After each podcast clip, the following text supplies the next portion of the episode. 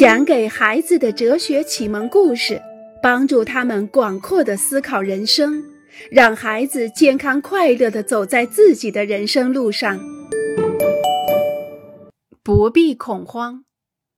杰西卡、马丁、克雷姆、保尔和奥雷利亚在森林中迷了路，他们一直都在寻找和父母约好的会合地点，但是已经找了三个钟头了，也没有找到。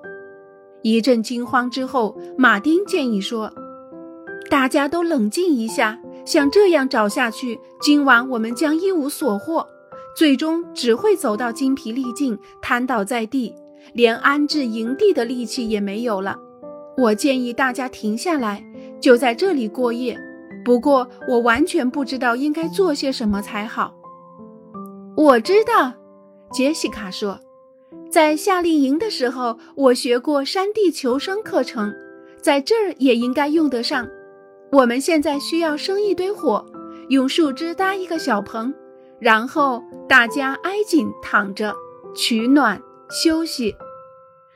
我出门的时候总是带着一个打火机和一把瑞士小军刀，至少现在可以派上用场。克雷蒙也说道。奥雷利亚上过马术课，所以非常善于爬树。他说：“我上树折一些树枝下来，按照杰西卡的建议，我们一起搭一个小棚。”保尔的父亲是一名药剂师，保尔跟着爸爸学了识别蘑菇。我去试试找一些蘑菇回来，这样我们就饿不死了。保尔说着，好像听到了水声。他想，也许可以先把水壶灌满。像他们这样各显神通，这几个伙伴一定会走出困境的。每个人都懂得一定的知识，都具有自己的特长。将大家的知识和特长加在一起，会有更好的效果。有一点是肯定的，那就是五个人合在一起，总比一个人强。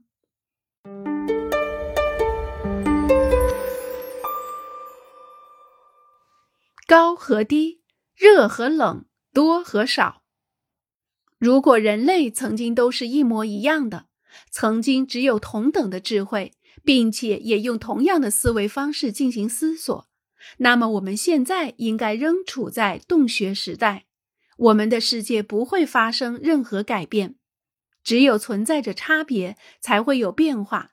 没有地势的高低，水就不会往下流，就无法带动发电机运转生产电力了。一个玩具只有装上了电池才能启动，那仅仅是因为在电池的两端存在着差别，一个正极和一个负极。一部汽车只有在发热的马达不断的吸收冷空气的条件下，才能正常的行驶。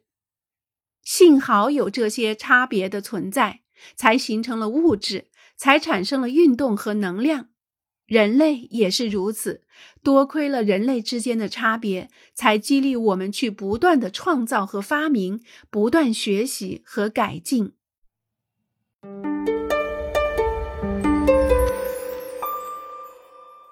真了不起，奶奶，太棒了，爷爷。男女之间的差异是人类最重要的差别之一。不幸的是，有许多人利用这种差别做了一些荒唐可笑的事情。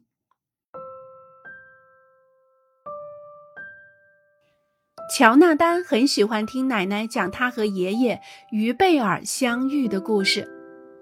那时我们爱得发狂，但是我们的父母不同意我们结婚。奶奶说：“为什么呢？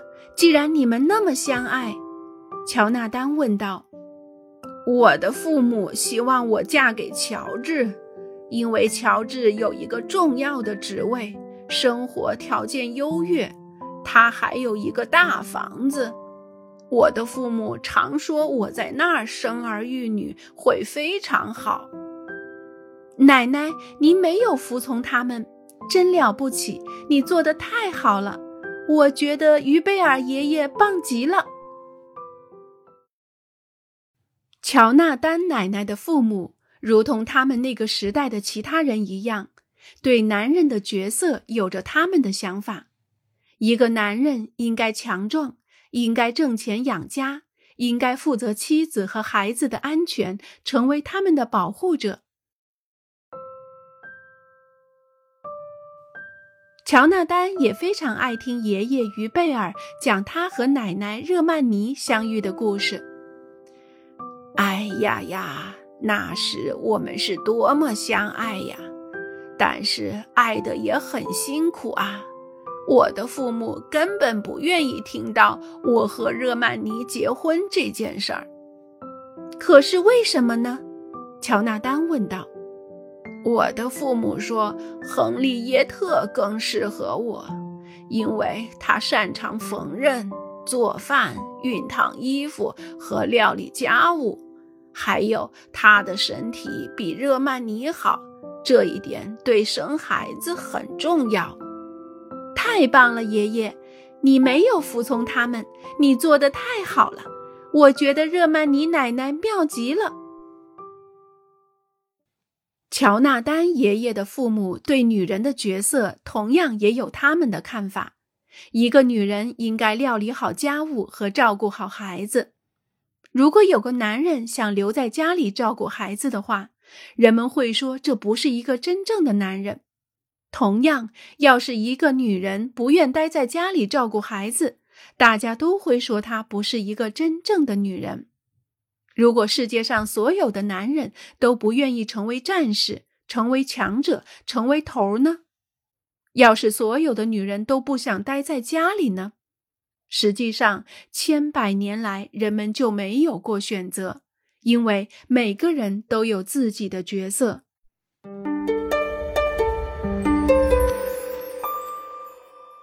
令人为难的角色。有时候，这种情形真的无法改变。安东尼喜欢花时间制作各种项链和手链。对于组合颜色不同、大小各异和形状不同的珠子，以及选用不同的材料——木头、白银、黄金等，他总有满脑子的创意和新点子。然而，安东尼从来没有向伙伴们展示过自己的作品，因为他害怕他们的嘲笑，把他看作女孩子。问题就出在这里：安东尼不敢显示自己喜爱的东西，就是因为他是一个男孩子，因为大家会说这都是女孩子做的事儿。也许安东尼想成为一名珠宝设计师。但是最终，他可能成为一名飞行员。只要我们还一直认为女孩子应该扮演什么角色，男孩子应该扮演什么角色，最后得到的就是这个结果。我们会感到自己被封闭在角色当中，迫不得已地变成另外一个人，不能充当真正的自己。毫无疑问，人们都会羡慕身着漂亮飞行员制服的安东尼。也许他也会感到自豪，但是，假如安东尼的内心深处知道这并不是自己真正想做的事情，他在扮演一个别人强加给他的角色，那该是多么悲哀啊！然而，这样的事情天天都在发生。